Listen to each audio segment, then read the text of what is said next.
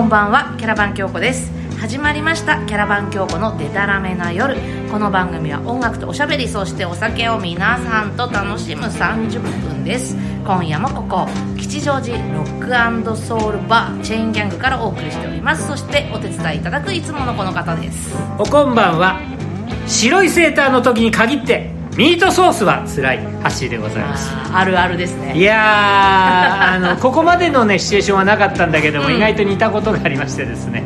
えー、まああんまり気にしないんだけどね、カレーとうん、白い服着た時に限ってカレーとか。カレーうどんがやばい。カレーうどんとかめっちゃ食べたくなるよね。ああもう飛ぶしね、うん。まだご飯はいいわけですあれなんだろうか？え？こ心のどっかの真相でなんかさ今日はなホワイトシチューじゃなくてなんか絶対カレーうどんなんだよみたいなとこない？なんかこうマイナスの方向に自分を持っていく何かがあるわけあるのかな？そういうのあんあなんかでもそういう時に限ってそうじゃないですか？人間の心ってのはそういうもんかもしれないけど いやまあ間が悪いってのことはよくある話で私大体間の悪い人だからさ前も言ったかもしれないけど。それは間が悪いって言えばあなたあの、はいはいちょっともう前の話になりますけれどもこの番組であれですよ大相撲の正代頑張れっつったらあ早々に先場所ね休場しまして、ね 実にこうなんていうのかあのなんかそういう時ってなんかこう俺が言ったのが悪かったかなとかそういうこと思うわけさ。あれでもさ実際か流れた日より前じゃない？いやいやいやその後よ正代関が休場したのは。そっかそっか。なんか足引きずってんなとは思ってたんですそうあの、えー土俵土俵際でね頑張ったところでね下に足ついたらばそれで足痛めちゃってね。まあまあ大事大事。あの京子ちゃんの後輩はですね まあ来場所ね、はい。あの初場所頑張ってくれると思いますので、また番組でも期待 あと他にね東京農大の出あの出身のお相撲さんって他にもね結構いるしね。いると思う。あのなんだ 今今パッと出てこないけども、こう幕内でも化粧回しでね「農大」って書いてあるそうそうそうそう。結構いるんでね。そう何人かいいらっしゃるみたいですうん、だからそれはねちょっとねあとまた今度整理しますはい教えてください。ちょっと初場所前に整理するのか、うん。えー相撲番組になってきちゃった相撲はいいあんほらあなたあんまりスポーツに興味ない人だ。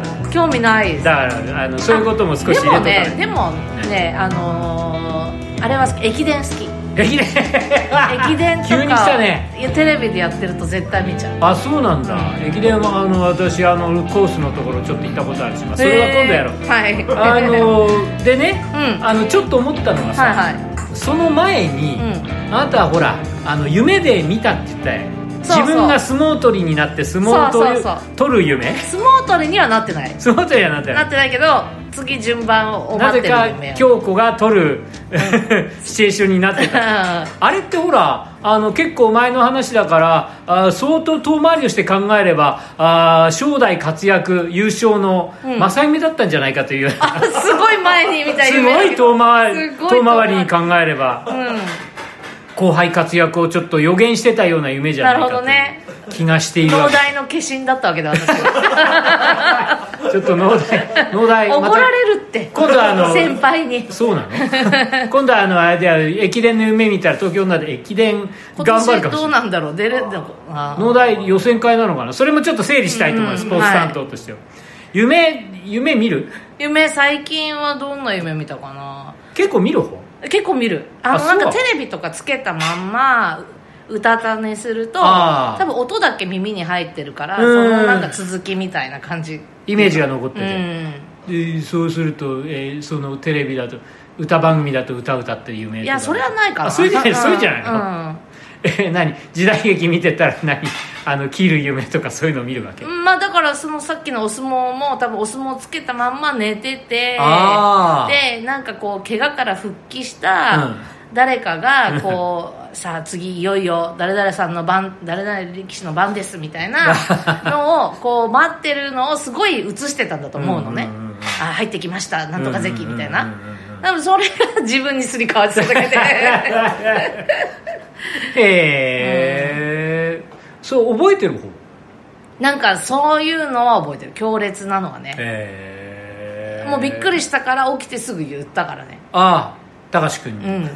そそう伝えてたらでもさ伝えたら覚えてるけどああそうか。なんかすっごい変な夢見たんだけどちょっと覚えてないみたいなのあるでしょ、うんうんうんうん。誰かに言ったりなんか書いたりとか。そうね。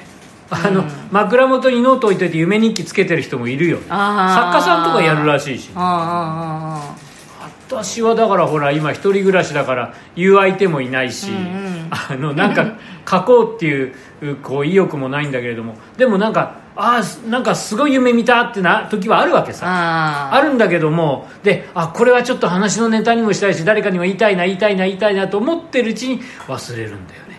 私なんか曲作ってその曲うがん。すごいうん。世の中的に売れてあはあはあはあはあっていう夢を見たことがある。でそれをあのカラオケかなんかステージかちょっと覚えてないんだけど、うん。歌おうと思うんだけど、うん。うまく歌えないっていう。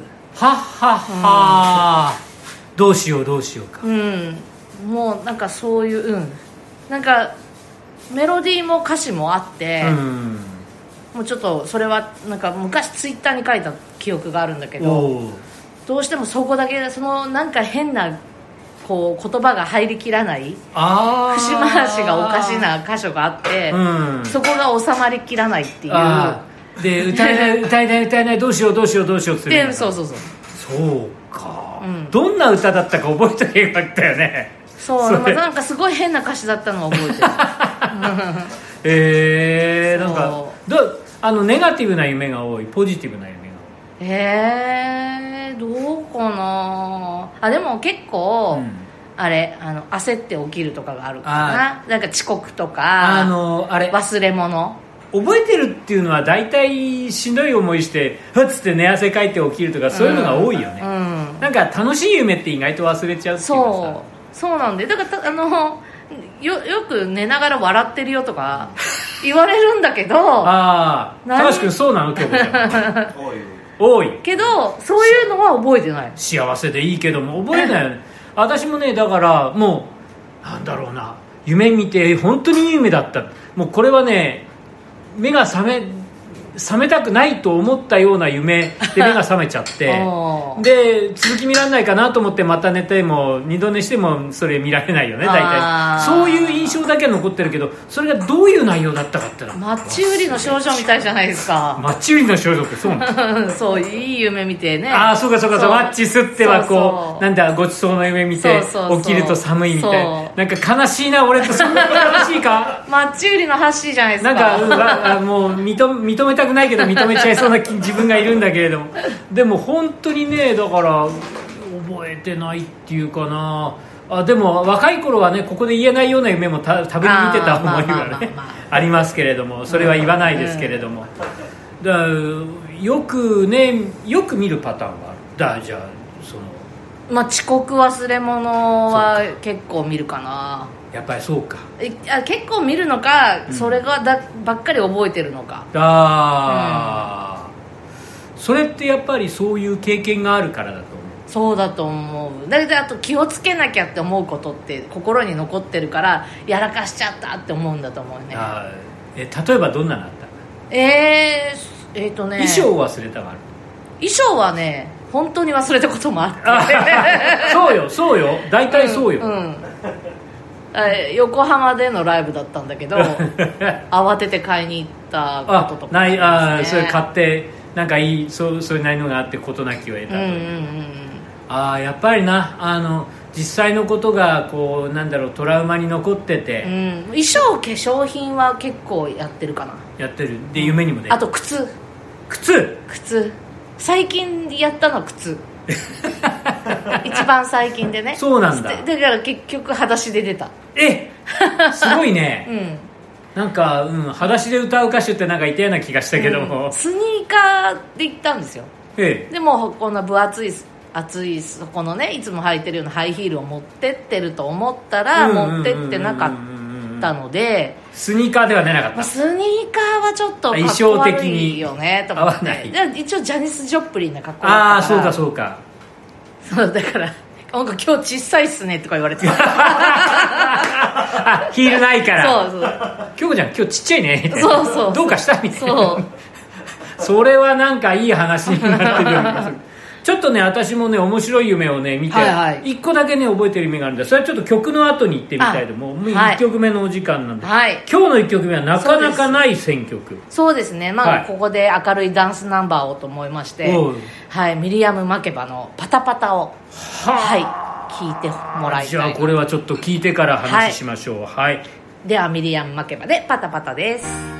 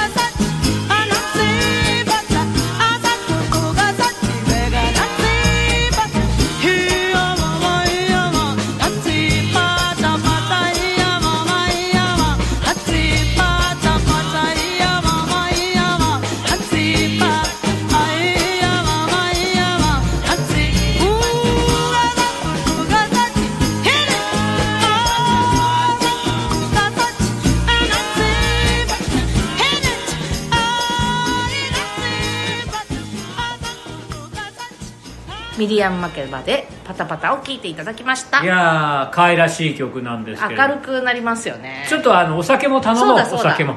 福島さんすいません。ビールを。えーコロナを2本。あ高橋君が3本。はいよろしくお願いします。今日寒いんですけれどもね。やっぱね、こう寒いからこそこの明るい南アフリカな。えーそうなんですあのご存知の方がどのくらいいらっしゃるかわからないミリアム・マケバーという人は1950年代からキャリアがあって、うん。うん。南アフリカ出身のうん歌い手さん。そうそうそうそうなんでです当時の南アフリカっていうのはあいただきます。はい乾杯。あ乾杯。はい高橋君乾杯。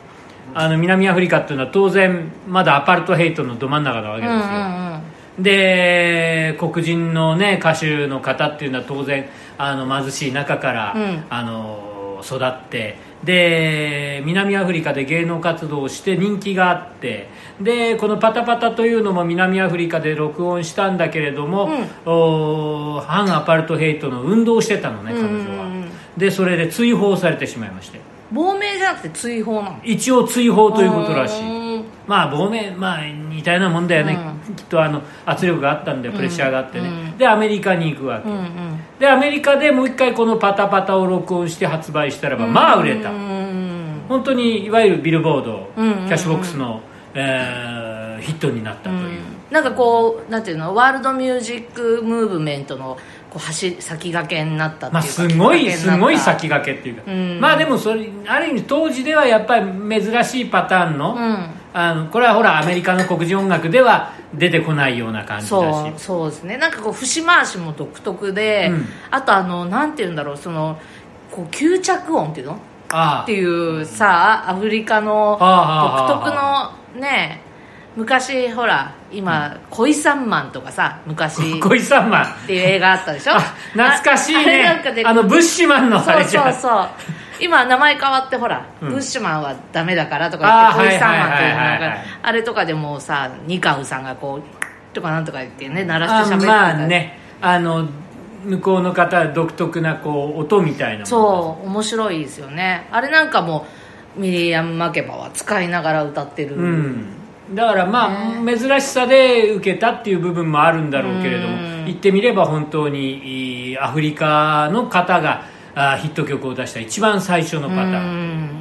感じになってこのなんか明るさと、なんつうんだろうなこう湧き上がってくるこうダンスやっぱり感あのかアフリカ音楽全体にあるね。独特な、うん。こうリズムダンス感みたいな、うん。うん感じはあるよね。ねそれでもやっぱりその中でもすごくポピュラーポップな感じでね、それが当時のアメリカまたヨーロッパの人たちにも受けてすごいヒット曲になって。えハッシーこれリアルタイムですか？冗談じゃないよ。冗談じゃないよあんた。私はね一応ね生まれてまだ57年しか経ってないから相当昔のそれよりはまだ昔60何年とかでしょ？えっとこの曲自体50 50何年。あまだそうなん50年代だったと思うう確かでミリアム・マケバさんってねその後結局アメリカでもアンチアパルトヘイトそれであのいわゆる黒人の民権運動のうん3人旦那さんがいらっしゃったらしいんだけどおー。3番目はねブラックパンサー知ってる？知らない。あの黒人解放運動アメリカの中でもマルコム X よりはもっと過激な過激な方のははうんうんうん。60年代活躍、まあ、すごいいろんな意味で活躍をした人たちの代表者と結婚してる。うーんであの同じく黒人の歌い手さんで、うん。そういう公民権運動にさあの、ねあうん。の代表的に活躍していたえハリベラ・フォンテ。うん。バナナ知ってるでしょ？バナナボート「デオデオ。うんうんうんうん」のハリベラ・フォンテと一緒にレコードを作ってグラミーを取った。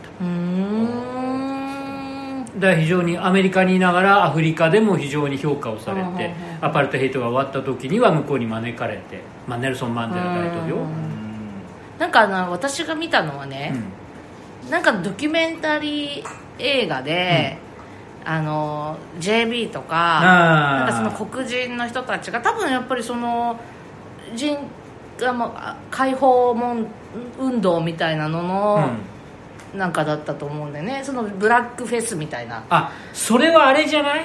モハメド・アリ？のボクシングの時のやつじゃない？あれかな？なんかねねあのドキュメンタリー映画ジェで見ビーズとかあとあと BB キングとか。が出てたかな。それで僕ミディアン・マケバの印象がすごくて。ああどうだこの間ねたまたか DVD をねあの見かけてあの時ちらっと裏表紙見てミリアン・マケバがいたかどうかちょっとかんない、ん。なんかなんかそういうのをブラックミュージックの,、うん。あのフェスみたいなのあで JB だったらやりそうだよね、うんうん。見ておおかっこいいと思って。まあそこ多分南アフリカではなかったと思うんだ、うんそれは、うんまだ多分あのアパルトヘイトの真っ最中だから、うん。でも別のところのアフリカだったらミリアン・マケバさんも出られた、うん。そういうのもあったのかもしれないうんけど、いやーだから非常に今日パタパタなこういうのも好きだったの？あ好き。やっぱ基本ダンスナンバー好きですよ。明るいのとかも好きだし。踊っちゃう。うん。あとはなんかあの節回しがねう、ん。すごい刺さって私に。へえうん。なんか声も好きか可愛らしい声、なうん。あなたは随分印象が違うじゃん。そうかな。うん。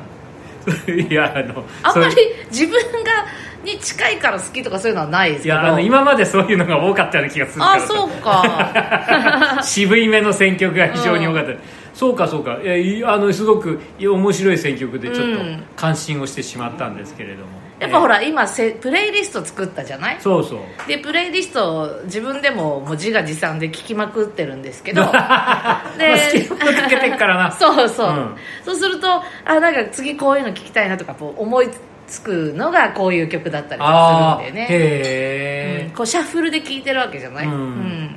あのラインの中にこのパタパタが入るとまた面白いんだろうな。そう面白いなと思ってね。いやいやいやいやいや、いやちょっとあの曲の話が長くなりましたけれども、うん、さすがですね。えーまあ、アフリカ音楽の話もしたいんだけれども、うん。夢の話をちょっとさせてああそうだそうだ。気候気候じゃないの？いやいやいや忘れるんだけれどもさ、うんうんでもやっぱりねあのこれは職業病の話なわけです。うん。あのい喋る仕事とかしてる人間で大概ね1年に1回ぐらいは遅刻の夢を見るんですああもう必ず。遅刻はね多分全員見てるよね。だからねあの、やっぱりねこうなんていうの？こう寝てて起きるとん。番組の時間になってると、で、ね、あのスタジオに行こうとしてもね床に足が張り付いて取れない。あーわかる。動けない出られないっつってる夢とかね、あとやっぱりあのタクシーの中で自分の番組を聞くとかね。始まってるみたいな。呼びかけられてるみたいな。で要するにですね、まあ、あのそういう経験がなかったかといえばなくはなかったわけでありましてあの前いた会社には僕の始末書が4枚ありますけれども。入ってね半入ってからね半年に一遍ずつぐらいは書いてた。えー、本番穴開けるってことでしょ？いる前ニュースちょっとねしくじったとかねうん。行けない行かなかったとかね忘れてたとかねいろいろあるわけよ。でね10枚貯まったらハワイ行けるって話だった。さすがに10枚行きませんでしたけど。でもやっぱりそういうことがあるとね見るね。うん。でやっぱり周り聞くとやっぱり大体この商売やってる人たちはそういう夢見てただね一人だけ。うんあのね女性のフリーアナウンサーの方でご一緒した方でねあそういうの見たことありません。聞いたら遅刻をしたことがない。へえないんだって。やっぱ20年ぐらいキャリアある方なのにやっぱりないと見ないんだと思って。そうかそりゃそうだよね。あーとかびっくりしちゃいましたけどもね。経験したことないことは夢に見ないか。いやもう冷や汗もんだよ。うん。夢で見たって冷や汗もんで一つ非常に稀なケースで覚えてる夢があってね。あのねアナウンサーじゃないんだよ私。うん。漫才師。へえあのねえコンビ漫才。ほうほうほでえっとね劇場がね、えー東京の日本橋。う。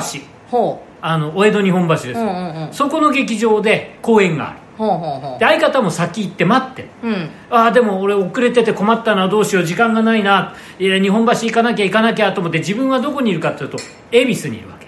はあ。全然違うところなんです、地方の方で聞いてらっしゃる方。日本橋と恵比寿ってね全然違うんです、うん。でも地下鉄で行けばねうん。あの日本橋って地下鉄の駅のうんうん。場所だから、うん。地下鉄で行けばすぐなんだけれども、うん。で恵比寿にも地下鉄の駅があるんだけども、うん。地下鉄の乗り方がわからないはなんでわからないんだろうと思ってるけどえどうやって乗るんだっけ？行かなきゃ行かなきゃやばいなやばいなと思ってるうちにね、目が覚めるんですよ。あへえ。ちなみにコンビ名は？わからない。わからない。相方誰だかわからない。でもね漫才コンビなの。へえ。乗れないんで地下鉄えあーちょっとどうやって乗るんだろうって。そう。地下鉄ってどう？え JR もあるよね。え地下鉄？わからないそれを焦ってあわあわして分からなくなってんのか、本当にええ本当にわからない？鉄ってなんだ？みたいな、うんそれに近い。へえはなんだこれと思って。一体それはこの夢は何を意味してるんだろうかって、ね、起きてから散々考えるんだけど。まあただのトラウマなんでしょうけどね。いやーこれはねちょっとねあのアナウンサーチックなのとは違うパターンだったんでねすごく覚えてる、その漫才師の続き聞いてみたいね。もうねあのねあの二度寝してもね出てこない。ということで私の夢の話をしたところでも2曲目いきましょう、あんまり時間ねえや、はい、そうですね。はい、はい。えーではキャラバン京子で「デタラメの夜」です、はい、もうおなじみです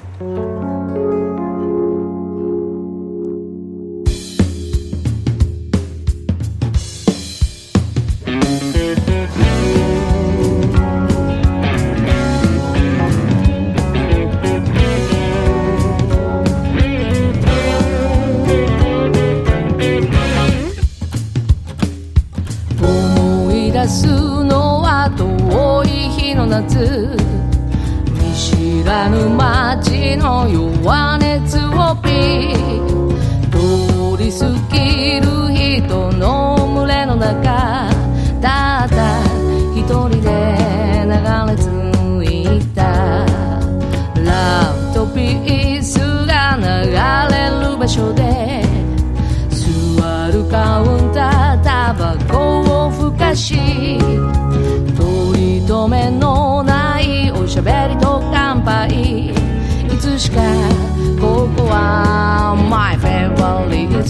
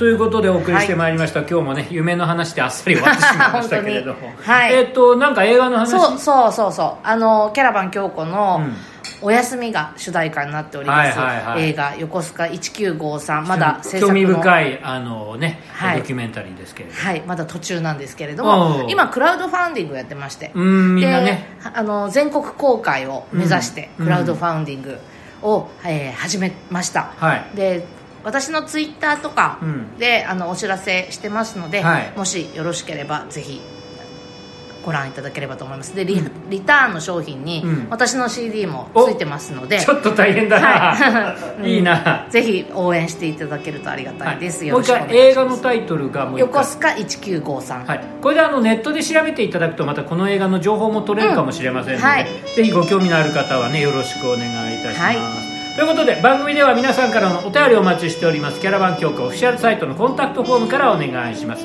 ご紹介させていただいた方にはキャラバン教科のステッカーを差し上げております。ゼロのつく日はキャラバン教庫毎月10日20日30日。ゼロのつく日 YouTube にて新しい回をアップします。次回はいよいよ12月です。です。10日です。あー怖いな。もう本当に今年終わるよ、はい。なんだこの2020年はということでありましてはい、はいということでまとめましょう、はい今夜もここ吉祥寺ロックソウルバーチェーンギャングから聞こえてくる音楽とおしゃべり。キャラバン京子のデタラメな夜。お相手は私キャラバン京子と。橋でございました。じゃあまた一緒にこの店で楽しみましょう。デタラメな夜を。おやすみなさい。もう一回乾杯。ビール乾杯